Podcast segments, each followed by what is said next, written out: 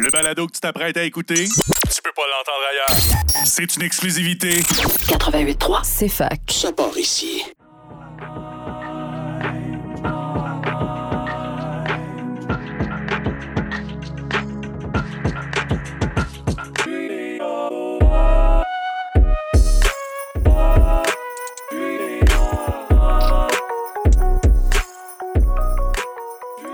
Bonjour! C'est l'épisode 2 de Qu'est-ce que c'est ça l'économie? Salut Charles-Émile, Salut Florence. comment ça va? Hey, ça va bien, là? Écoute, la discussion qu'on présente cette semaine est incroyable. Oui, le, le mot est incroyable. Absolument. Euh, moi, euh, écoute, premièrement, on a décrété que euh, on va devoir faire genre une série ou quelque chose ou une panoplie, en tout cas, d'épisodes sur l'économie de l'environnement parce qu'il y a tellement de thèmes puis de, de rabbit holes dans lesquels on aurait pu plonger. Mais là, c'est vraiment une, euh, une vue d'ensemble, euh, somme toute rapide, de euh, l'économie de l'environnement qu'on vous présente euh, cette semaine avec notre invité François Delorme, qui a, mine de rien, euh, tout un CV, n'est-ce pas? Ben oui, on commence avec son CV, puis euh, ça en dit long. Ben, absolument. Puis euh, à partir de là, on détermine euh, que euh, le livre de Pierre-Yves McSween, vous devriez le louer à la bibliothèque. Oui, on détermine aussi que Charles-Émile est enceinte d'un enfant qui va s'appeler Charles-Émile II. comme quoi la science évolue. Ben, exactement. Puis que il faut changer notre rapport à tout plein de choses et que on vit, on, on peut avoir des, des enfants tant qu'on les élève comme du monde. Puis que, écoutez, en tout cas, va falloir que vous écoutiez la discussion parce qu'il y a tellement d'affaires euh, Oui, comme quoi tout est dans l'éducation. aussi. Puis euh, aujourd'hui, on t'éduque. Ben, c'est ça. Hey, mais euh, pour vrai, j'ai vraiment hâte que, que tout le monde euh, écoute la discussion qu'on a eue avec François. C'était vraiment super. Puis au, au début, il parle de, de moments, euh, entre autres dans son éducation, où il a, il a rencontré des gens, puis il a dit Ah, je veux être lui. En tout cas, moi. euh, Ça me dérangerait pas d'être lui. ben non, c'est ça. Puis je pense que c'est ça que. C'est ça, une, euh, beaucoup des premières impressions de beaucoup des étudiants aussi, là, de, de ce que j'en sais. Oui, on va pas euh, vous teaser plus longtemps parce que là, on le sait, on est comme Ah, c'était une discussion incroyable, mais on va juste la partir. Ben oui. Bonne écoute, la gang. Bonne écoute.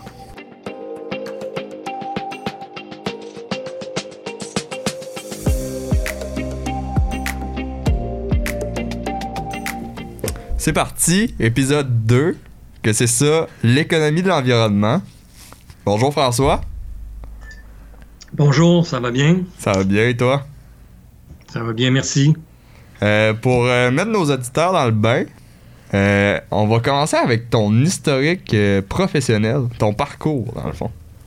Peux-tu nous en parler un peu plus? Ben, je peux commencer euh, rapidement, là, je vais passer sérieux. Euh, j'ai commencé. euh, quand est-ce que j'ai commencé à m'intéresser à l'économie? C'est euh, au cégep, où j'étais passionné de politique. Euh, puis euh, j'aimais beaucoup euh, parler de politique et étudier la politique. Et le droit m'intéressait beaucoup et les mathématiques. Et j'ai fait tous les cours de maths au cégep, sachant que j'irais jamais en mathématiques. Et à un moment donné, j'ai eu un cours d'économie, un macro, avec un prof extraordinaire qui s'appelait Yves Miron. Et là, j'ai dit, euh, comme ça m'est arrivé quelques fois dans, dans ma vie, je veux être lui.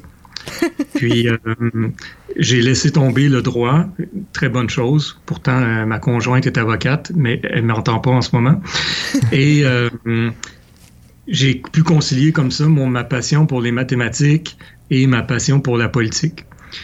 Je suis allé à l'université, euh, je voulais quitter euh, euh, Montréal, je voulais quitter le domicile familial. Je suis allé à Sherbrooke. et là, j'ai fait mon bac en économie. J'ai assez aimé ça, mais ce qui me passionnait aussi dans ce temps-là, c'était surtout écrire dans les journaux. J'ai toujours écrit dans les journaux, même au secondaire, au cégep. Puis ça, c'est puis l'économie m'a donné euh, les cours une meilleure euh, assise sur les mécanismes. Euh, en gros, mais j'ai été un peu déçu par le côté technique euh, et, et moins intuitif. Puis ensuite, euh, j'ai décidé de faire une maîtrise que j'ai faite à Laval avec Pierre Fortin comme directeur. Et Pierre est- a été l'autre personne, la deuxième fois dans ma vie où j'ai dit je veux être lui.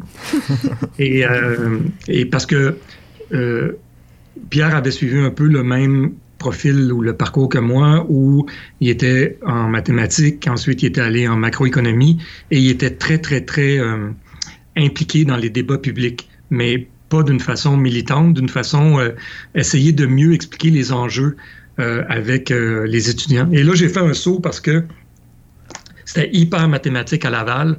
Et euh, je- je- il me semble que je comprenais, plus j'avançais, il me semble que moins je comprenais. Puis, euh, c'est vraiment quand je suis arrivé sur le marché du travail que là, euh, j'ai pu réconcilier le travail sur le tas avec des, des éléments de la théorie. J'ai travaillé au Conseil économique du Canada en recherche. Ensuite, je suis allé à l'OCDE où j'ai travaillé presque six ans à l'OCDE. Et euh, j'étais un peu, euh, au retour au Canada, j'étais un peu tanné de faire de la recherche euh, qui euh, avait pas d'impact. Alors, euh, j'ai décidé de me salir les mains. Je suis allé au ministère des Finances où euh, là, j'ai travaillé beaucoup euh, dans, à différents endroits au, au- au ministère des Finances, mais ça m'a permis de savoir c'était quoi un budget, c'est quoi les arbitrages politiques, économiques, euh, voir que euh, la politique, ça suit pas la rationalité économique. Et, euh, et donc, euh, j'ai travaillé là longtemps aux finances. Ensuite, je suis devenu économiste en chef euh, à Industrie Canada pendant un an. Et après, ça c'était sous le gouvernement conservateur de Harper. Et après cette période-là, j'ai eu beaucoup de désillusions par rapport à la politique économique et je suis décidé de partir à mon compte une firme de consultation privée. Et la première année où euh, j'ai commencé ça, j'ai eu un appel de Valérie Virstrat euh, me demandant si je voulais venir enseigner à l'Université de Sherbrooke. Et donc, euh, j'ai cumulé les deux. Euh, depuis euh, sept ans, euh, j'ai ma firme de consultation et j'enseigne ben, plusieurs cours à l'université maintenant. Et, et ma passion à moi là-dedans, c'est vraiment, c'est vraiment la, la transmission euh, de, des notions d'économie et surtout l'intuition. Quand je vois dans les yeux des étudiants, là, il y a eu, il fut un temps où on n'avait pas de masque. Euh, Ah, puis là, ah on pouvait ouais. voir, euh, ouais, à un moment donné, on, euh, il y a quelques années, là, Un vague souvenir. Euh, puis là, on pouvait voir que les étudiants, j'aimais ça, voir leur, leur réaction de OK, je comprends ou je comprends pas ou je suis pas d'accord, mais qu'ils utilisaient des notions qu'ils étaient capables de comprendre intuitivement. Euh, parce que des fois, l'économie, c'est très théorique, c'est très mathématique, on a de la misère à faire le lien avec le vrai monde, le vrai, le monde réel.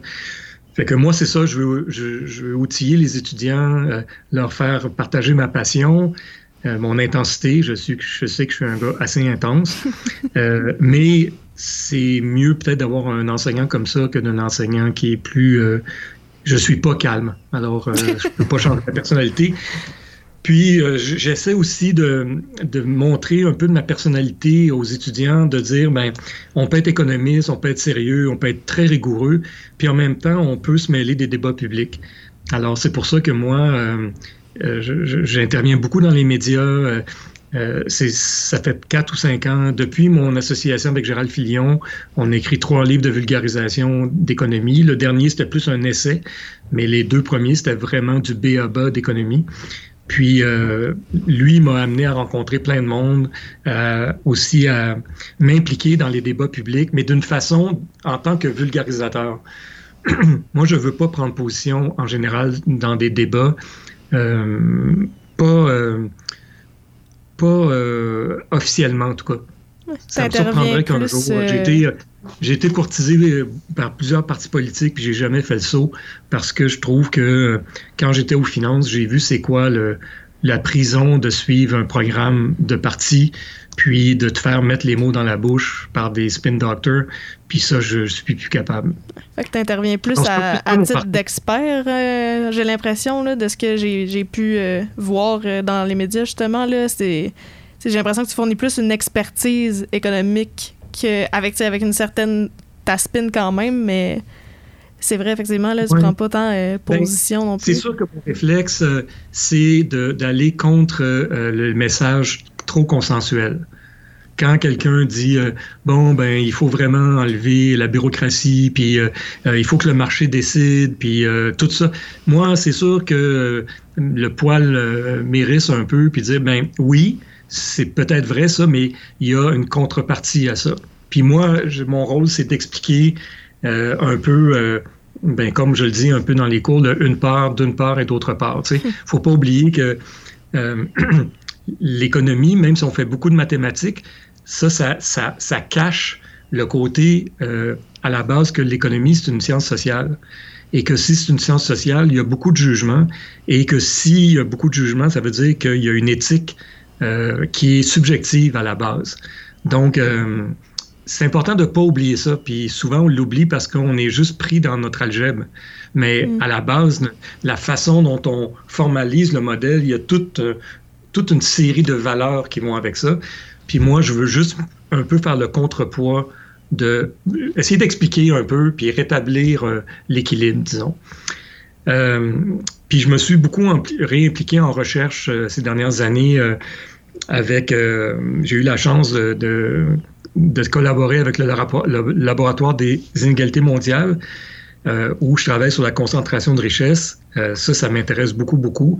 Ça me permet de continuer à frayer avec des professeurs de Calim internationaux, de Ca- Calim international, pardon, euh, que je, avec lequel j'échangeais beaucoup quand j'étais à l'OCDE.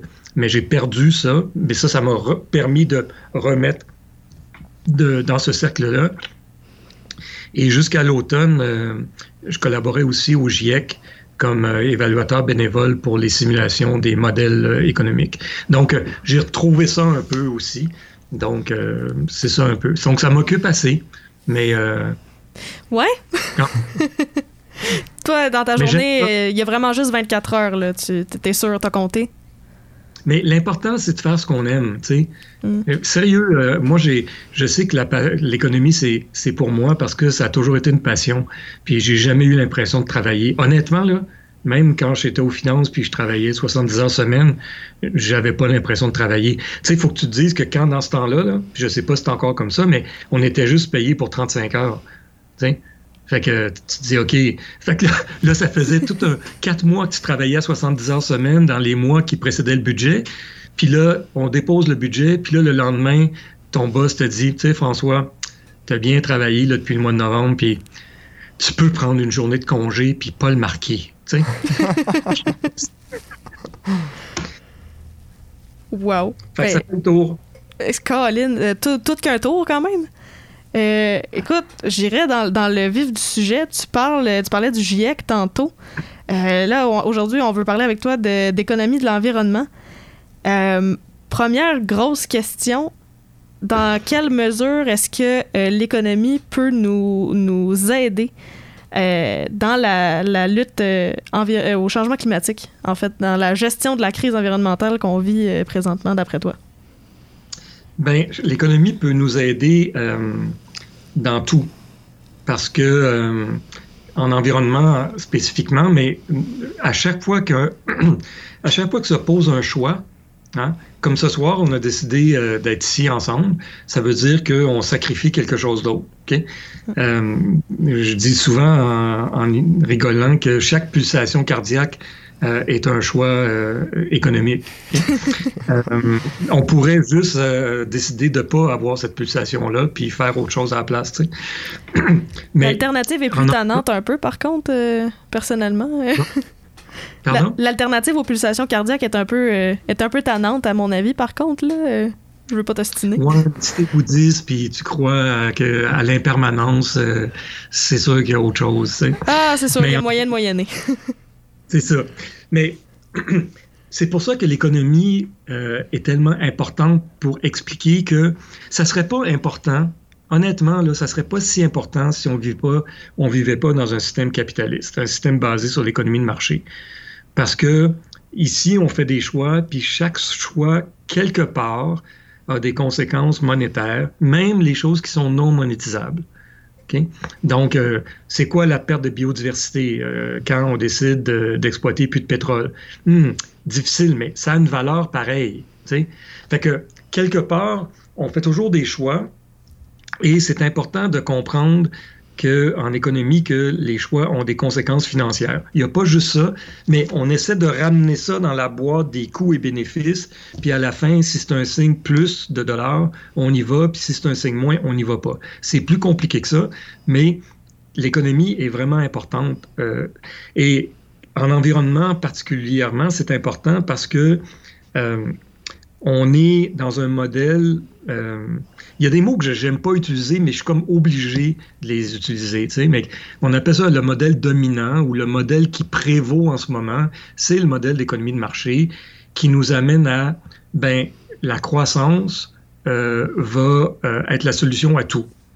Je donnais un cours aujourd'hui à, distance, puis dans mes notes, il y avait l'éradication de la pauvreté peut être solutionnée par la croissance. Puis je me disais, voyons, comment ça peut marcher ça, tu sais?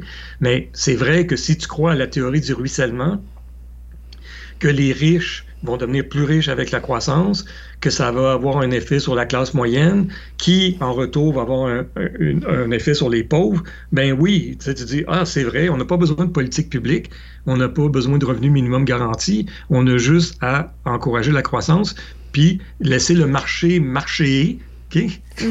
puis, puis tout va être correct, OK?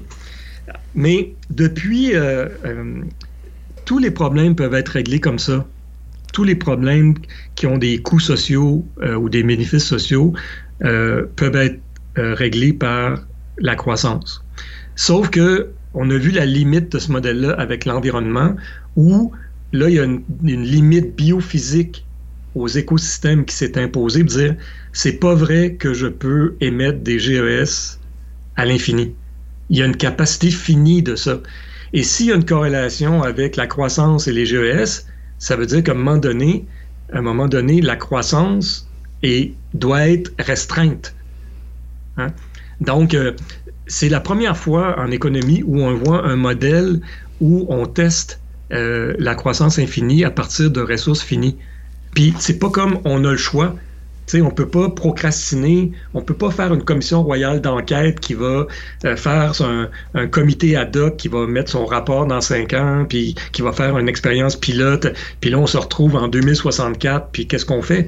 Non, on, on sait avec des diagnostics du GIEC que la fenêtre pour intervenir, c'est d'ici à 2000, 2032, 2030, 2032.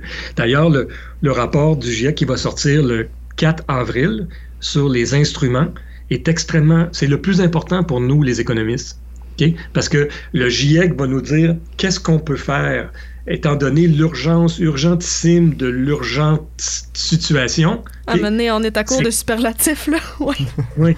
C'est, c'est quoi qu'on peut faire? C'est quoi? Il faut taxer, il faut mettre un marché mondial du carbone, il faut imposer la décroissance, il faut euh, taxer. bien- C'est, c'est ça qui va arriver. Et nous, ça, c'est vraiment important. Parce que là, on n'est plus dans les constats, on est dans OK, c'est bien beau, là, on a jasé là, sur les constats, on a fait euh, 12 COP, OK? mais on n'est pas arrivé à aucun accord contraignant. Là, maintenant, on a les instruments, puis comment on va faire pour les mettre en place en 8 ans. OK? Donc, euh, c'est une longue réponse pour dire que l'économie euh, a frappé son, mur euh, avec son paradigme de euh, croissance infinie. Et là, on est forcé de choisir nos deux camps. Alors, le premier camp dit que, euh, et je vous le donne en mille, c'est quoi la solution? C'est la croissance. Mhm. Donc, la croissance, si plus on- on stimule la croissance, plus les firmes font des profits, plus les gens font de l'argent, et plus on peut investir dans des nouvelles technologies comme la captation de carbone qui nous permet de générer, d'enlever des GES de l'atmosphère. Ça, c'est ce qu'on appelle l'école des techno-optimistes, qui dit il faut être de plus en plus riche pour pouvoir se payer des nouvelles technologies. Et, euh, ça va jusqu'à la géo-ingénierie où tu euh, bombardes euh, des, particules de, soufre pour dissoudre les molécules de CO2. OK? Ça, on en parle de ça, mais je ne sais pas quand ça va arriver, mais c'est ça la solution technique. L'autre camp dont on est obligé de choisir, l'autre option, c'est la décroissance. S'il y a une corrélation entre le PIB puis les GES, puis on n'arrive pas assez rapidement à générer de l'efficacité énergétique, ça veut dire euh, à moins émettre pour chaque dollar de PIB, ben il faut baisser le PIB. Là, on est sûr qu'on règle le problème. Donc, tu vois, le- vous voyez le, le, le problème des changements climatiques nous force à choisir un camp ou un autre. Puis c'est deux paradigmes complètement différents. Parce que dans un cas, on est dans un, un paradigme de croissance, tandis que l'autre, on est dans un paradigme de décroissance. Alors, c'est ça, c'est ça qui est intéressant euh, en économie de l'environnement. Ça nous confronte à ça. Et euh, l'enseignement qu'on fait aujourd'hui euh, en économie de l'environnement continue à choisir le camp A, qui est le camp de générer plus de croissance. Euh, euh, il y a eu plein de prix Nobel qui ont été donnés. Par exemple, le modèle, le, le, le prix Nobel de 2018 a été remis à Paul Romer pour sa contribution à la croissance endogène et l'environnement. Paul Romer n'a jamais publié un seul article avec le mot environnement. Mais il a publié plein d'articles sur la croissance endogène qui dit que plus on subventionne la recherche, plus on devient riche, plus il y a des idées, plus ces idées-là vont se, concréti- se concrétiser. Donc, vous voyez tout de suite qu'on récompense une école qui vise la promotion de la technologie. Euh, il a partagé cette année-là le prix Nobel avec William Nordhaus, qui a fait euh, de la modélisation. Moi, j'ai commenté euh, ces modèles-là. Et euh, Nordhaus arrive avec des, l'hypothèse fondamentale des, des calculs de Nordhaus, c'est de dire que plus on génère de croissance, plus les générations futures vont être riches, plus ils vont pouvoir se protéger contre les perturbations climatiques. Et donc, la conclusion de ça, qui est capitale, ça c'est le GIEC, hein? C'est Mhm. très important. C'est le, le seul modèle de simulation qu'on utilise au GIEC. Et on en arrive à dire, ben, si les générations futures vont être assez riches pour se payer et se protéger, puis se payer des systèmes de captation de carbone individuels, euh, on n'a pas besoin de mettre une taxe carbone élevée aujourd'hui. De toute évidence. Hein? C'est, c'est assez fort comme euh, politique économique. Hein? Effectivement. Donc, Le sous-entendu, c'est un peu, euh, corrige-moi si je me trompe, mais c'est un peu, euh, ben c'est, pas notre problème, fait que on va s'arranger pour que vous soyez assez riche pour le gérer. C'est ça. Donc, l'idée c'est- ici, c'est. Puis c'est vraiment important ce que tu viens de dire là, Florence, parce que ça veut dire que c'est quoi l'optimalité de Pareto, puis c'est quoi un système optimal? Puis C'est un système efficace. OK. Un système efficace, c'est là où on maximise le PIB. OK. C'est là où on maximise la croissance.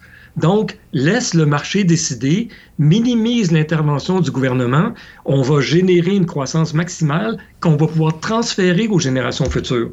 C'est ça les implications du prix Nobel reçu par William Nordhaus. Là, ça, Donc- euh, une couple d'années plus tard, euh, si on regarde dans les données, mettons, euh, ça a pas l'air de se passer tellement, là. Je veux dire, Mais la- non, ça se passe pas. c'est ça. Mais l'idée ici, c'est à quel point. C'est pour ça que je reviens à mon point de départ.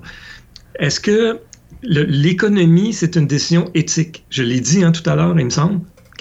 Puis l'éthique ici, c'est à quel point mon plaisir ou ma satisfaction est plus importante, égale ou moins importante que mes enfants, mes petits-enfants et les enfants de ces petits-enfants-là qui ne sont pas nés encore et qui ne participent pas à aucune décision que l'on prend en ce moment en ce qui a trait à l'environnement.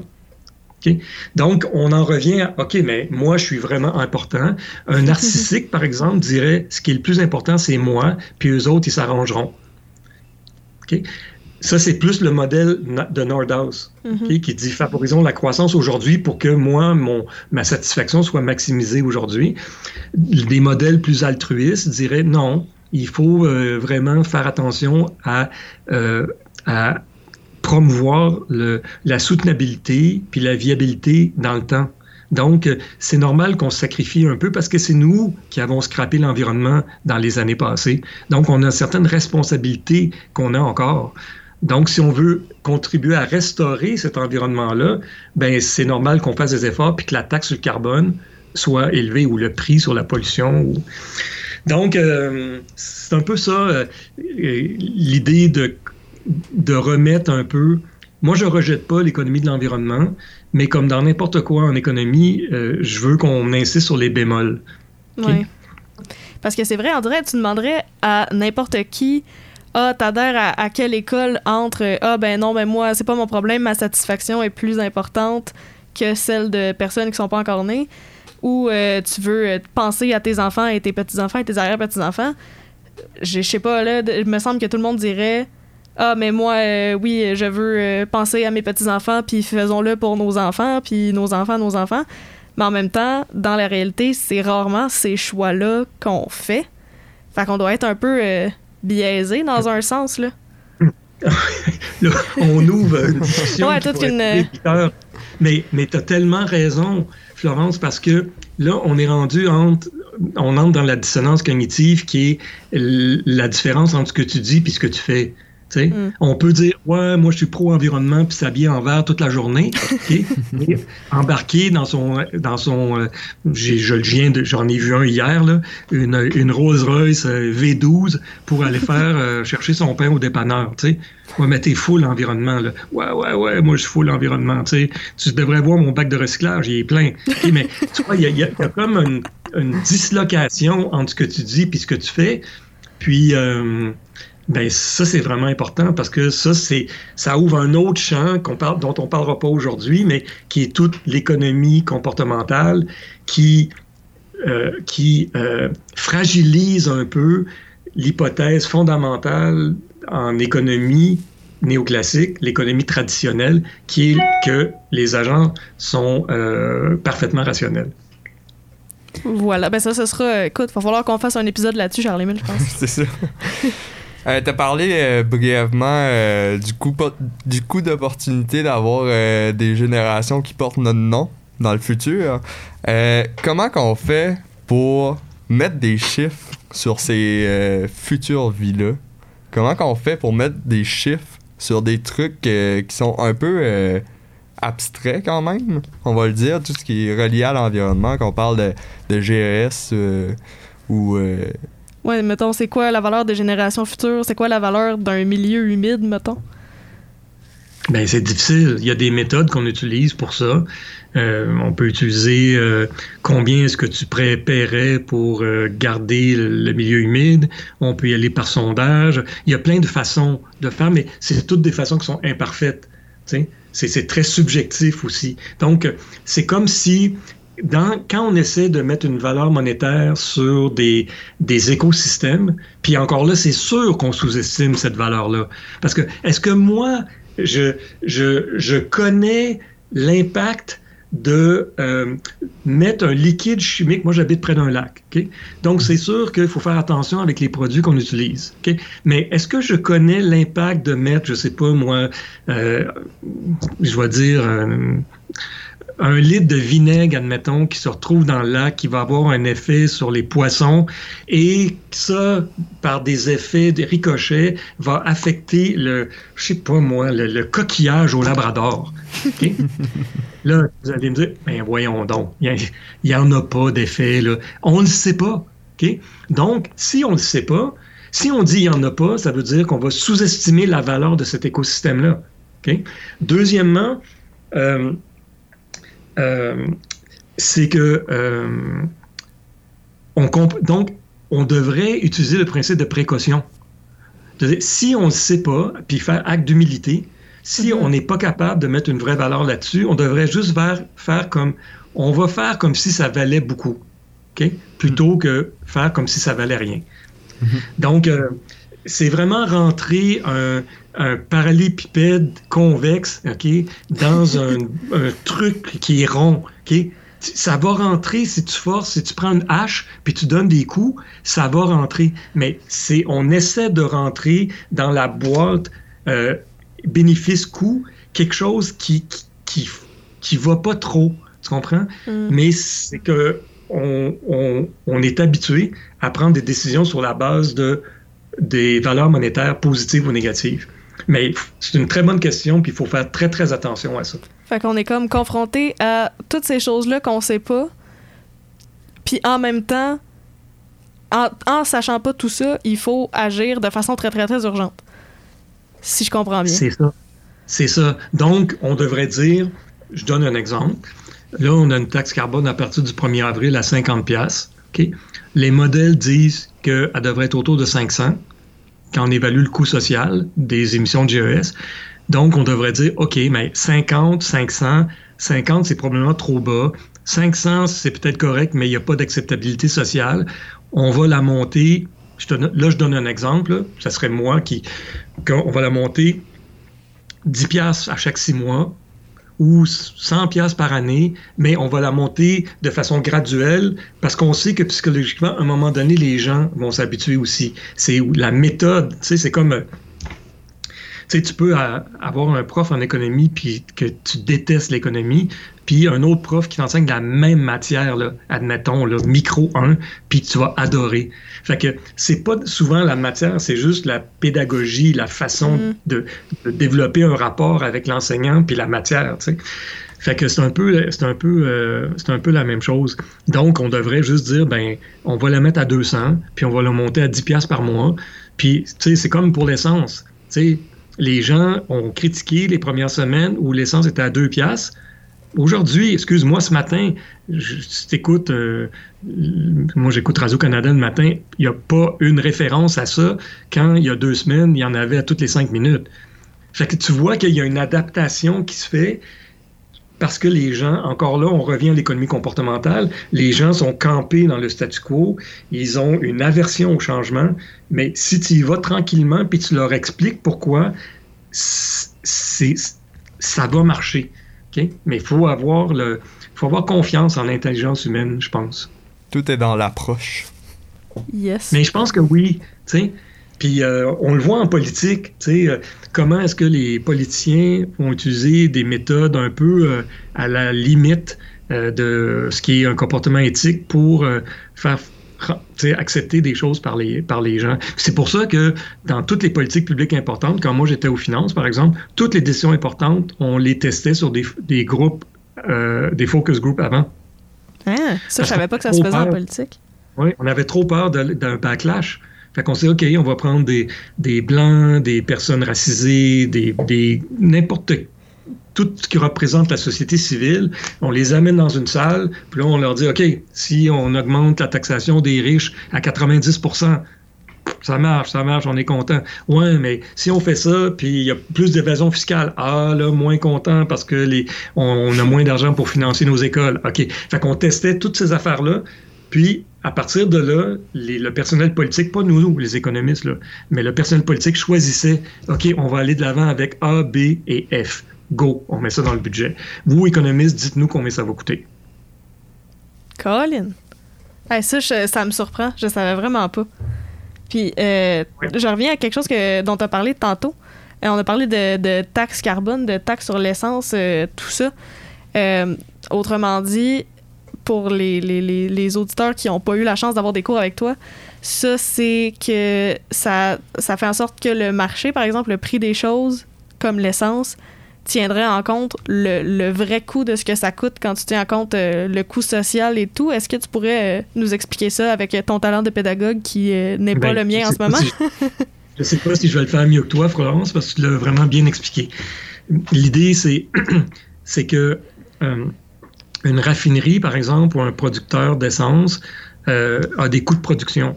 Hein, il y a les coûts de- d'exploration, les coûts d'exploitation, il doit tirer du pétrole, il doit le, le- le transport, il doit payer ces gens-là. C'est ce qu'on appelle le coût de production. Mhm. Et euh, avec ça, il va se prendre une marge de profit et il va fixer son prix de vente. Admettons que euh, ça lui coûte, on va prendre un exemple raisonnable, OK? Euh, admettons que tous les coûts de production, avec toutes les taxes que le producteur de pétrole a payées, c'est 1,60. Puis il se prend 40 cents de profit. OK? 20% Euh, Là, il arrive à 2 piastres.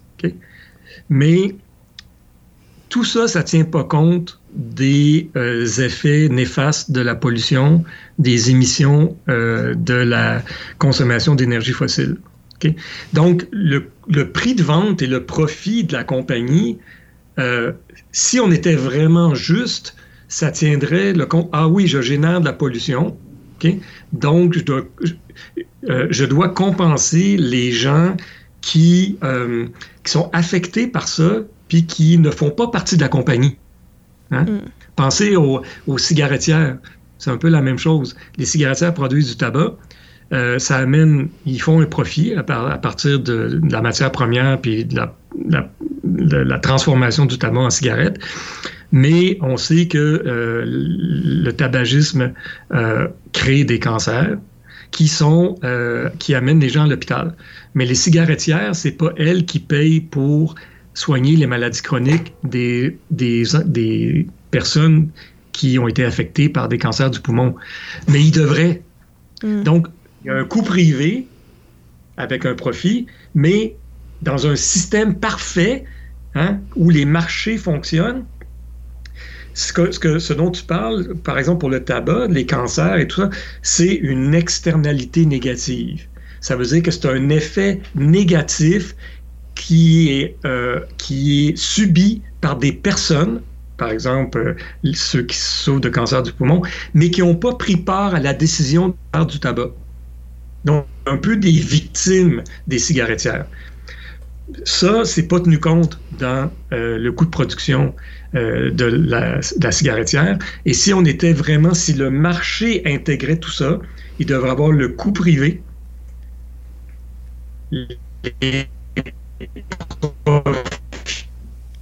Oh no. donc, le prix des cigarettes serait, je ne sais pas, je connais pas le prix des cigarettes, mais au lieu que ça soit, admettons, 5 piastres le paquet, ça serait peut-être 12 piastres le paquet.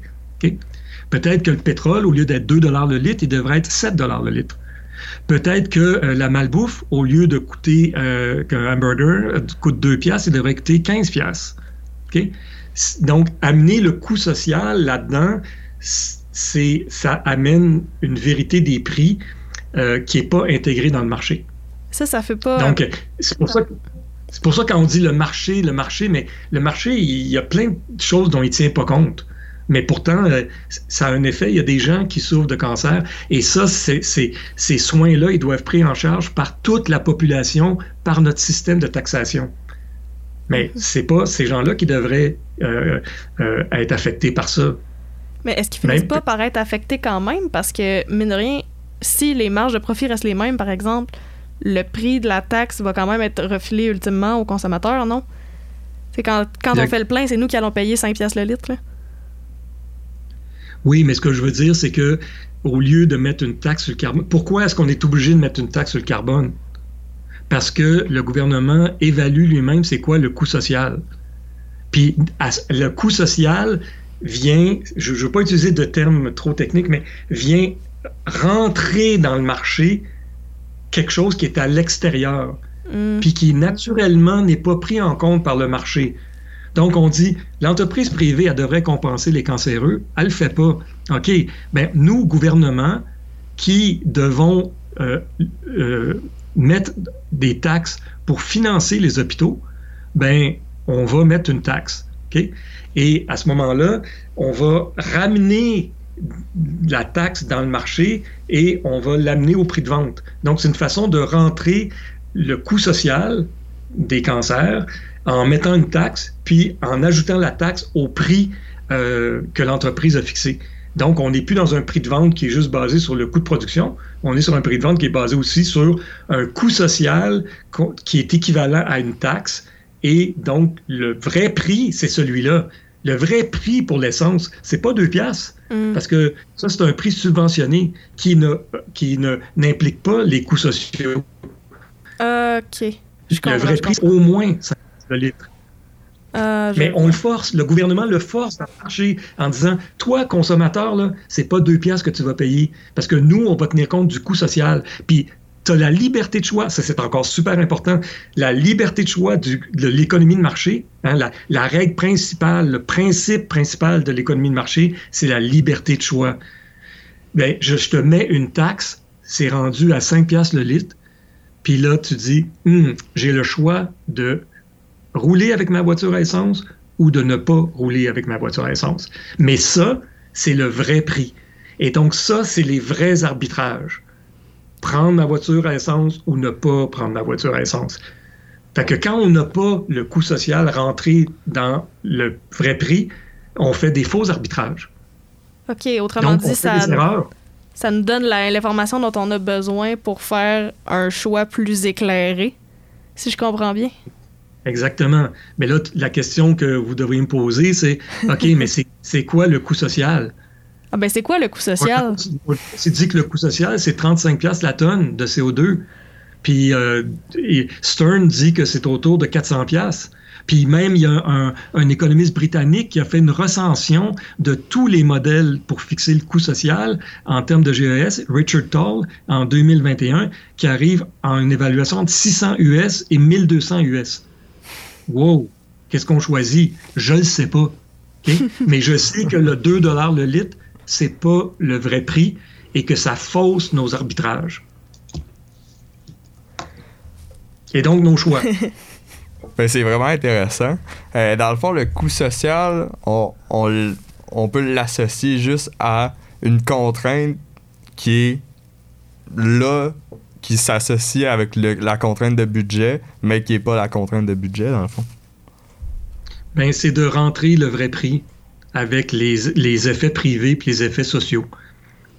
Fait que c'est une façon de le faire parce que si on laisse le marché dire ben écoutez vous devriez compenser euh, les gens qui sont malades vous cigarettières ils vont dire ben oui on va leur donner euh, 72 cents par personne puis j'espère qu'ils vont être contents écoute on est dans un procès comme ça en ce moment ok où euh, je pense que ça fait il y a des victimes du tabagisme à tort ou à raison qui demandent d'être compensées par les cigarettières.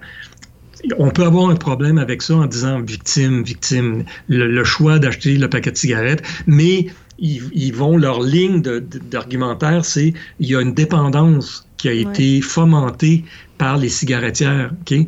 Donc, euh, c'est là-dessus qu'ils jouent de dire, Hum, donc, euh, j'avais, je suis vraiment une victime parce que, dans le fond, c'est un traquenard chimique qui a fait que je suis devenu dépendant de ça. ok? Mais ça fait comme huit fois que le, le, procès est reporté. Ça fait comme 20 ans, sinon 30 ans que ça dure. Fait que eux autres, ce veulent, les cigarettières, je ne veux pas leur prêter de, de, de mauvaises intentions, mais ça se pourrait qu'il y ait une possibilité éventuelle, hein, une potentialité selon laquelle plus tu reportes le procès, plus les victimes deviennent inexistantes. Effectivement. Si tu ça. mets ça sur 70 ans, tu sais, les conseils d'administration, ça se remplace, ça se remplace, hein, l'entreprise habite tout le temps, mais les gens qui font la, la, la poursuite, ils décèdent à un moment donné, avant la- les cigarettières. Donc, euh, c'est une des raisons pour lesquelles des gens qui prêtent de mauvaises intentions à ces compagnies-là disent qu'ils ils essaient d'étirer les choses C'est un par peu. des euh, expertises, des contre-expertises, puis de faire des tests scientifiques. Est-ce qu'il y avait vraiment une dépendance dans le filtre? Est-ce qu'on a fait ça, nous autres? Est-ce qu'il y a des papiers? Bon, c'est tout. Mais vous voyez un peu le, ouais. le genre. Oui, on voit l'image. Parlant de démographie, euh, c'est un sujet qui, est- qui revient beaucoup dans des, euh, des discussions autour d'une bière entre amis. euh, de Hey, euh, on- tu veux-tu des enfants plus tard, toi, Florence Euh, Moi, là, là, Moi, ben, là. pas, pas, pas là dans l'immédiat, ce serait très peu pratique, mettons, là, mais c'est vrai, par exemple, il y a de l'argument qu'on entend qui revient souvent de. De ouais, je, je veux pas avoir d'enfants à cause de l'environnement, je veux pas surpeupler la planète ou je veux pas euh, euh, faire en sorte que euh, un autre être humain qui a rien demandé va devoir gérer tous ces problèmes-là alors que moi je serai plus là. Bon, ça c'est l'aspect plus éthique de, tes valeurs, mais pour la question de la surpopulation, est-ce que c'est un moyen de, de, de remédier un peu au problème, pas de remédier, là, mais de ne pas aggraver, mettons, le problème des Ben, changements climatiques? Il y a comme deux réponses à, à ça. là. Euh, si on prend, il y a une équation en, en environnement qu'on appelle l'équation de Kaya, euh, qui montre c'est quoi les pressions sur les écosystèmes. Il y a quatre éléments, puis un de ces éléments-là, c'est la démographie. Puis c'est une équation simple avec laquelle on peut voir c'est quoi les pressions, qu'est-ce qui aide puis qu'est-ce qui aide pas au niveau de la concentration des GES. Fait qu'on ne peut pas nier le fait que euh, c'est un, facteur. OK? Est-ce que c'est le facteur qui est le plus important? La réponse, à mon avis, hein, j'ai pas la réponse. Il n'y a pas de réponse hein, en économie, Mhm. sciences sociales, jugement de valeur, blablabla. OK?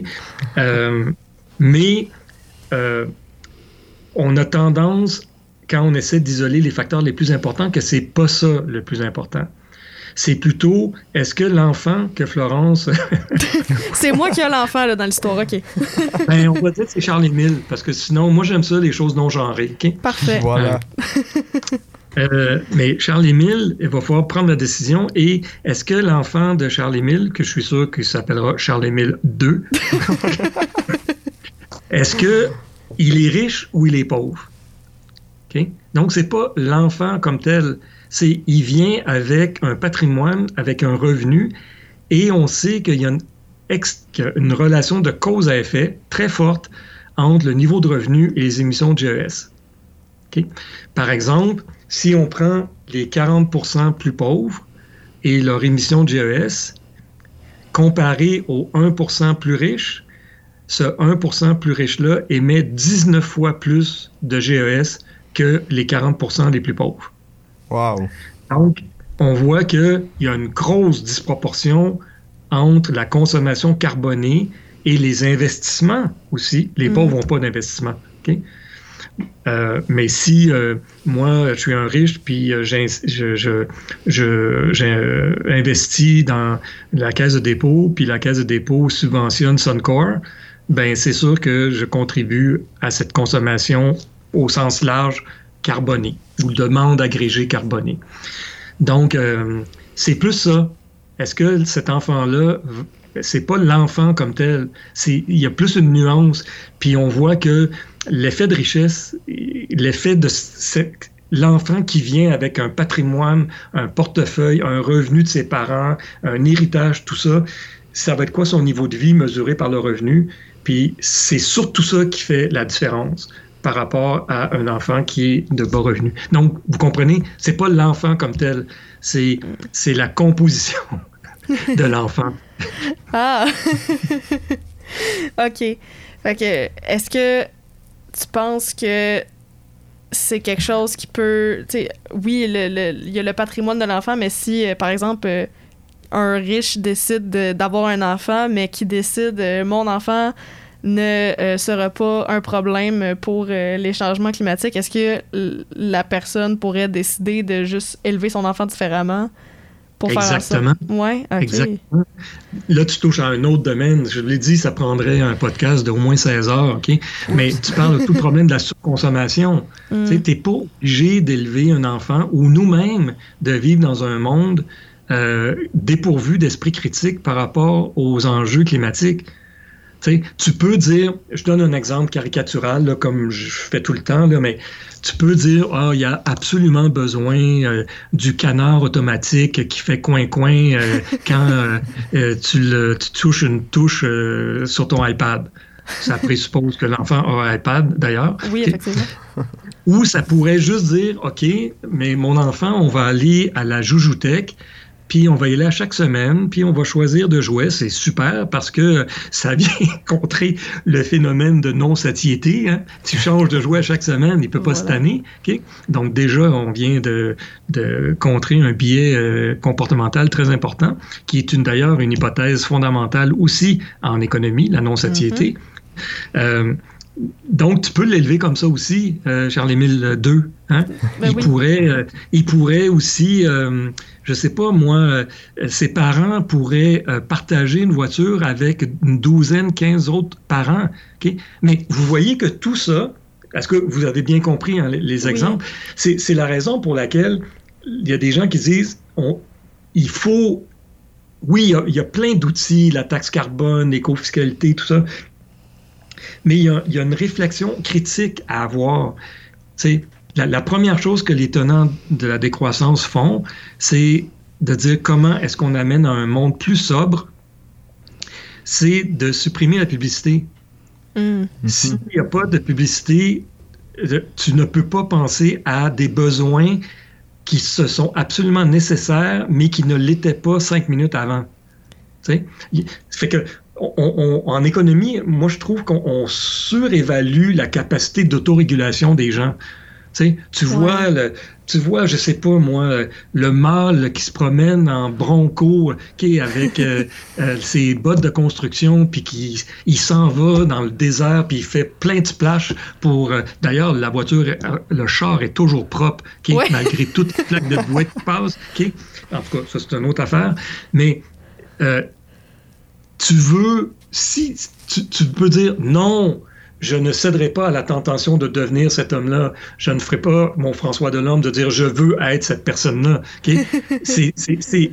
C'est- demander beaucoup à quelqu'un d'avoir une réflexion critique, de tempérer ses instincts, ses désirs, ses besoins. Fait que dans n'importe quelle situation, dans notre vie privée comme dans notre vie professionnelle, si tu te mets pas dans, dans un, un contexte où tu vas pouvoir céder à la tentation, tu céderas pas parce que Ouais. tu viens de supprimer la tentation. Ah oui. Mais ça a bien de l'allure, cette affaire-là. Tu surtout dirais, que, tu sais, y a- s'auto-réguler, c'est, voyons, je vais y arriver, excusez-moi. S'auto-réguler, c'est bien beau, mais en même temps, l'industrie de la publicité puis le, le marketing, non seulement, euh, tu sais, c'est pas neutre non plus, là, leur job, c'est de faire en sorte qu'on s'auto-régule pas quand on y pense, dans un certain sens. Et ça, c'est incompatible avec les enjeux climatiques. Exactement. Fait qu'on vient de faire Donc- faire une petite crise existentielle aux étudiants de marketing qui nous écoutent. On s'en excuse. Ouais, mais on devrait supprimer ces- ces- ces- le département de mar- marketing partout dans le monde. OK? Ça serait la. Moi, je deviens président du monde, là. Première chose, c'est un, tous les départements de marketing sont supprimés. OK? Je recycle ces gens-là dans l'industrie du pétrole. OK? Admettons. OK? Mais, non, sérieux. Mais l'idée, c'est.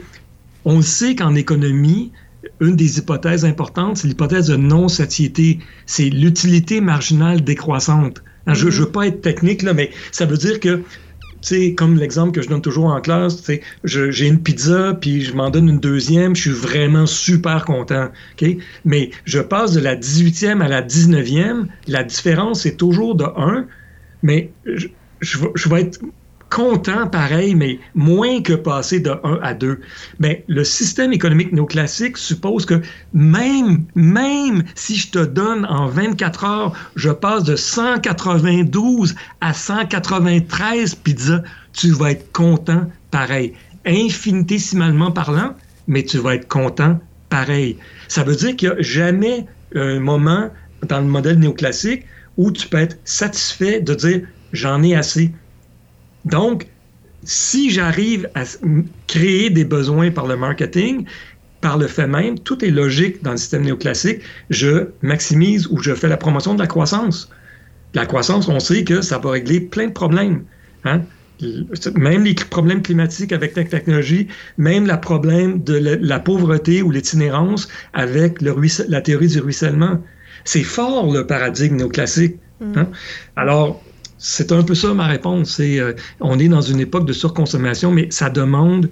Moi, je le dis tout le temps, puis Florence, euh, puis Charles-Émile, vous m'avez sûrement entendu de le dire. La première chose que je dis toujours dans tous mes cours, que ce soit micro, macro, environnement, économie comportementale, même les cours les plus techniques, c'est je veux que les étudiants, dans mon cours, après 15 semaines, élèvent leur esprit critique. Moi, je, je vous le dis, si un étudiant, dans ses commentaires, me dit anonyme tout le temps, Mhm. à la fin, quand vous faites l'évaluation, me dit François, euh, je pense que j'ai élevé mon esprit critique depuis la semaine 1 à 15 de 1,44 périodique pour cent. Moi, je me dis que ma job est faite parce qu'il n'est pas au même point.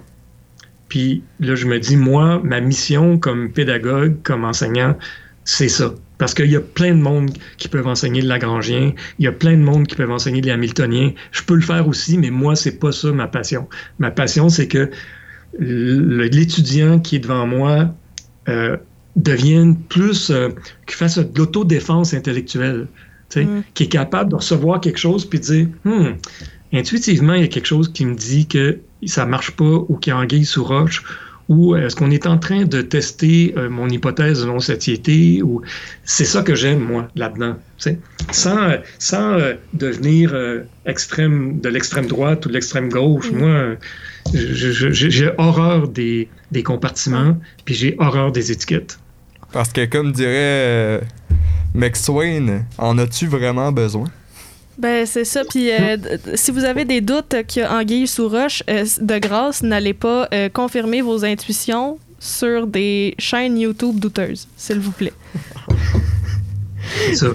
Mais même Pierre-Yves McSween, tu sais, c'est un, c'est un paradoxe. Je le connais très bien, Pierre-Yves. Puis euh, c'est sûr que lui, euh, il fait quelque part la promotion de la décroissance, tu sais, et de vraiment euh, de la, la, la, la permanence des objets puis tout ça. Mais il va faire beaucoup de publicité pour qu'on achète son livre, tu sais. Ben, c'est ça. Moi, je trouve tout le temps ça drôle. On ne devrait pas avoir besoin de son livre dans un monde où on est rationnel, tu sais. Ben, c'est ça. Fait que si vous voulez lire ces livres, allez les louer à la bibliothèque. voilà. Exactement. C'est à ça que ça sert, la mise, la mise en commun des livres. Puis quand tu y penses, Florence, là, c'est, c'est- c'est bon ce que tu viens de dire. Tu achètes un livre, tu le lis, tu ne le relis plus après. Mhm. Souvent. Sauf peut-être des livres qui veulent dire quelque chose pour toi. Ou bien c'est un livre où, je sais pas moi, tu as lu Thomas Piketty ou Karl Marx ou Camus. Là, tu le mets bien en valeur dans ta bibliothèque, tu sais. Puis là, ça, là, c'est de la consommation ostentatoire. Tu viens de gérer ton insécurité vis-à-vis, oh, j'espère qu'ils vont trouver Camus, c'est sûr que je rentre chez quelqu'un d'intelligent. Mais on n'a pas besoin de ça.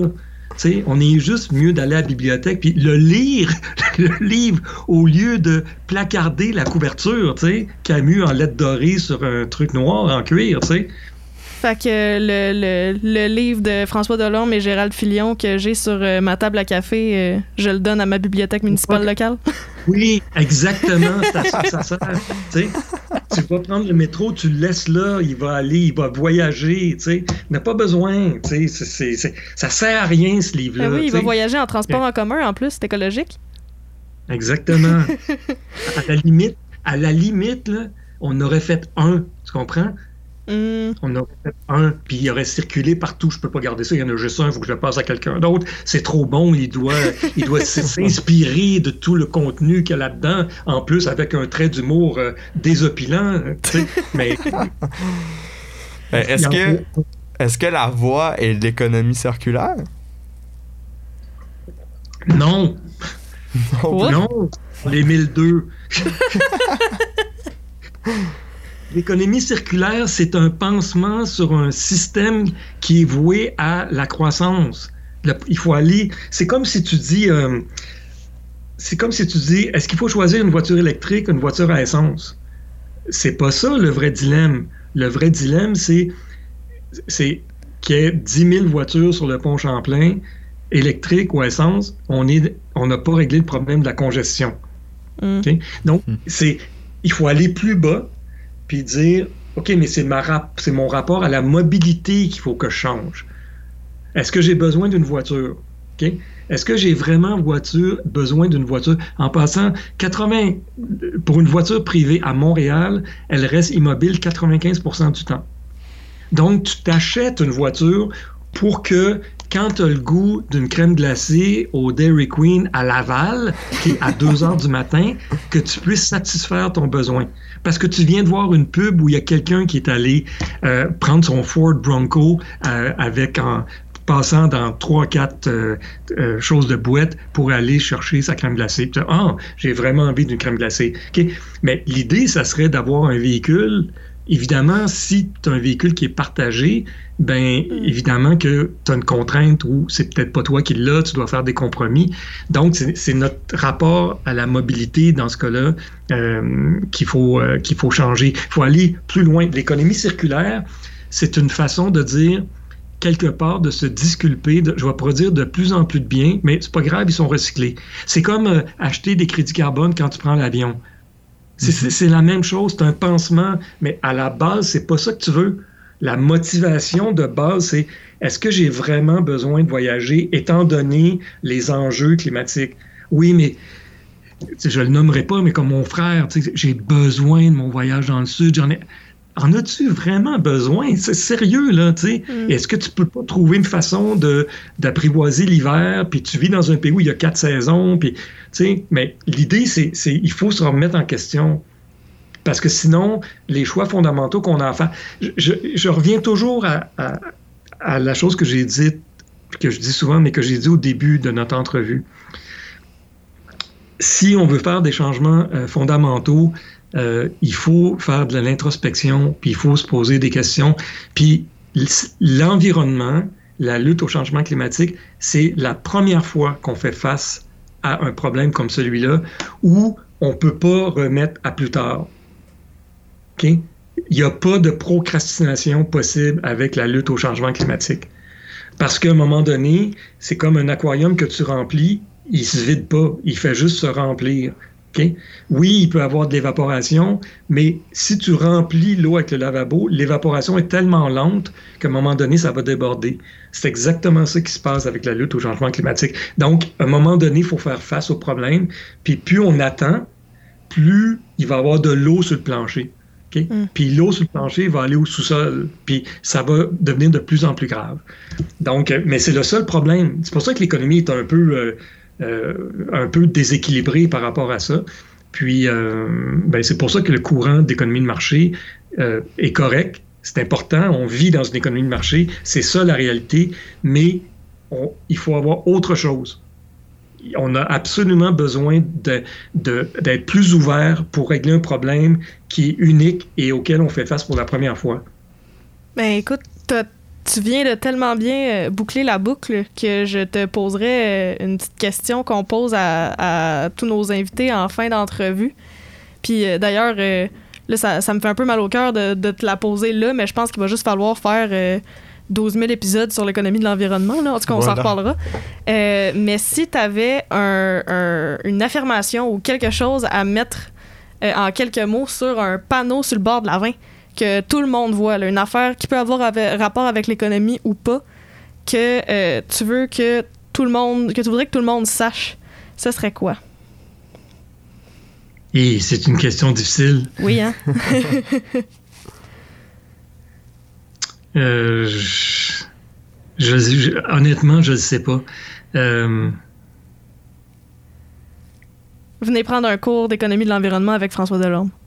Non, ça serait. euh, ça serait. Euh, J'essaierais de. Je pourrais. Je peux pas dire ça serait quoi le message. OK? Faudrait que je demande aux gens du marketing pendant qu'il existe encore. euh, mais ça serait quelque chose qui ferait appel à, euh, à le, du côté altruiste des gens et de leur faire penser au bien commun. Puis je passerais quelque chose par. Euh, sais, on dit que les mécanismes de déclenchement d'action de, sont psychologiques, puis sont plus euh, performants quand ils font appel à quelque chose qu'on connaît dans notre vie privée. Fait que j'essaierais de faire quelque chose qui fait appel au bien commun, euh, à l'altruisme, mais en ramenant le message sur la famille ou leurs amis ou leur entourage ou quelque chose qui les touche. Je, je pense que l'émotion est un moteur de changement extrêmement important. Mais il ne faut pas que ça reste là. Il faut que cette, cette émotion-là se transforme en moteur de changement. Mais au départ, le déclencheur, c'est l'émotion. La tristesse, le scandale, l'indignation, euh, la colère, le bonheur, tout ça, c'est des déclencheurs d'action. Puis c'est là où le gouvernement encourage, on saisit. C'est pour ça que j'aime beaucoup les manifestations on était un demi-million euh, euh, au mois d'octobre euh, 2020, je pense. Euh, mais qu'est-ce qui s'est passé le 28 octobre 2020? Puis moi, je dis, OK, mais qu'est-ce qui s'est passé le 29? Il mm. n'y a rien qui s'est passé. Pourtant, Greta était là avec nous autres. Mais cette émotion-là, elle est restée là, pas canalisée. T'sais, on n'a pas été capable de ramener ça dans quelque chose qui, qui transforme la société. Fait que euh, il faut euh, il faut faire appel à l'émotion au départ. Fait que ça serait euh, mon panneau, ça serait je mettrais là en blanc Arial 800, OK, sur un panneau vert, vert c'est important, puis je mettrais beaucoup de motion. C'est ça que je dirais. Beaucoup de motion. Ah, mais c'est excellent. Un jeu avec, ça serait, mais ça serait trop subtil. parce que c'est beaucoup d'émotions, puis en même temps du changement, beaucoup Ouais. d'émotions. Ouais. Et Ah non, non, non. ben c'est c'est subtil, mais c'est là, c'est efficace. Oui, Moi, j'aime c'est pour ça. ça que en, marketing, je serais, j'aurais été un gros échec en marketing. Eh ben, merci beaucoup, François. C'était vraiment euh, une, une entrevue très agréable. Oui, discussion Ben, très enrichissante. Puis ben, euh, à la prochaine. Allez, Ben, parfait, bonne chance. euh, Puis euh, heureuse initiative de votre part. C'est vraiment extraordinaire que vous euh, vous engagiez comme ça à vulgariser l'économie. Euh, plus euh, on le fait chacun de nous, ben plus ça va permettre aux gens de comprendre des enjeux. Puis de, de tu sais quand je vais, euh, tu sais. Un des plus beaux cadeaux que Gérald et moi on a quand on va dans les salons du livre, c'est quand une madame vient nous voir ou un monsieur disait Hey, je pensais rien comprendre à l'économie, puis j'ai lu votre livre, là, puis je sais pas, là, j'ai, j'ai tout compris, tu sais. Mais oui. Voilà, Ben, on aurait la tâche pas mal euh, plus difficile sans des invités, des invités, des invités aussi généreux que toi. J'ai voulu dire deux mots en même temps. Bon, ben, c'est bien gentil, ça m'a fait vraiment plaisir. Puis merci à vous deux de m'avoir invité. Euh, merci à toi.